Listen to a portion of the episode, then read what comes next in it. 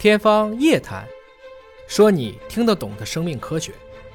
刘教授你好，你好。呃，那其实说到了这个白血病，所有的父母最关心的就是关于自己的孩子了。呃，有一些早的症状，刚才您提到了，有的可能是发烧，有的可能是流鼻血，有的可能会是什么其他的症状，其实都是无意之间到医院来看病，最终会发现。呃，但是其实对于家长来讲，担心的是，万一我去医院看医生给我误诊了怎么办？他就当流鼻血看了，他就当贫血看了，他就没往那个白血病那个角度去考虑，存不存在这种情况呢？是不是我们一定就脑子要有根弦儿，说我得到血液肿瘤的专科医院给孩子看一看呢？还是说我们普通的全科门诊就能够及时的转诊发现这个问题呢？比如说刚才提到的，呃，出现一些流鼻血啊。还有包括以后的话，就是有些人会去觉得骨头痛啊这种情况下的话呢，一般的去看医院的时候，还包括发烧情况下，一般去看医院的话，医生多数情况下会建议做一个血血液常规检测，嗯，血常规的检查。那么通过血常规的检查的话呢，就会发现一些白血病的一些苗头，比如说它的白细胞增高，或者说减低，红细胞的减低，血小板的减低。有这种情况下的话呢，就要考虑到有没有这种。血液肿瘤这种可能性，嗯，那么当然说也会有一部分的医生可能对这块关注不是特别多，那么这个时候的话就需要家长的话呢，假如说小孩的病情并没有好，或者在血液检查中间的某一项指标没有正常，那么下次的话，短期之内，比如说一个星期左右。再去复查一下，看它的结果有没有正常，它的症状有没有恢复正常。如果还没有恢复正常的话呢，那么这个时候建议来看血液肿瘤的专专科医生。就普通的血常规检查就应该能够发现异常了，尤其是红细胞、白细胞、血小板的异常的升高或者降低，那就要引起警惕了啊。那么如果说是连续多次的这种血常规的检查发现都是异常，那真的是提醒家长朋友们，嗯，就找这种专业的儿童的血液肿瘤专科医院，再找医生来。检查检查看一看，如果说不幸真的发生了这种白血病的情况，刚才提到了，除了有一种啊吃砒霜，就是口服药那种的口服就可以了，而且治疗的效果非常好。那么对于有一些其他类型的白血病，是不是这个也是不好使的？这个砒霜也不是说所有白血病都能治的。那在这种情况之下，需要用什么样的治疗手段呢？首先，关于开始提到的这种砒霜治疗类型，在目前来说呢。在白血病这一块，目前类型还是局限于急性早幼粒细胞白血病。嗯。第二个方面，对急性早幼粒细胞白血病，实际上它也分为，比如说，呃，危险度来说，有些是低等危险度的，有些是高等危险度的。那么对一些高等危险度的话呢，它还有还是有它一些完整方案，包括静脉用药，不仅仅是局限在口服方面的。嗯。甚至有一部分人的话呢，可能是一些联合或者时间更长一点，所以还是不一样的。那么关于其他的类型的白血病来说，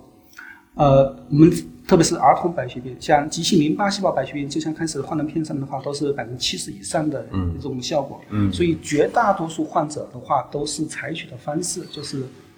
化疗为主。嗯，那么少数的病人，我们少数病人指的是什么？就是一些难治的，嗯，或者是复发的这种白血病，或者有些人是有特别的一些基因有问题的一些白血病的话，这一部分病人呢，推荐在化疗以后。再接着做骨髓移植，嗯，来这样来提高它的总体的生存，对生存率或者治愈的机会。就是化疗是不能够让它彻底治愈的，是吗？要看种类，嗯，呃，有一些，比如说急性淋巴细胞白血病，就以这个最常见的，这个是我们儿童最常见的一些肿瘤。那么急性淋巴细胞白血病中间，我们临床分型按目前来说，绝大多数中心都可以把它分为低等危险度的、中等危险度的、高危险度的。我们简单说叫低危、中危、高危。嗯。对低危和中危来说的话，那么通过化疗可以使绝大多数病人完全缓解，嗯，然后后面完全治愈。那么当然说有少数的人会复发，复发以后他可能就会重新转为高危、高危这种类型。那么还有一些部分的话，它初诊就是我们说所谓高的危险度的这一部分中间的话，有一部分人是比较难治的。那么加上开始提到的一些复发的一些病人，那么这一部分病人的话，就建议在化疗的之后，嗯，转为骨髓移植。骨髓移植是不是一劳永逸的？它是不是能够对所有类型的白血病其实都是有治愈功能的？因为我们知道白血病嘛，血液出现了问题，那么骨髓是造血的器官，对吧？我把整个的造血干细胞都给你换了，换成了健康的了，那不就能够治愈了吗？那按理说，针对所有的白血病，是不是造血干细胞移植应该是一个最优解呢？首先呢，我想可能要给大家又要泼泼一个冷水了。嗯，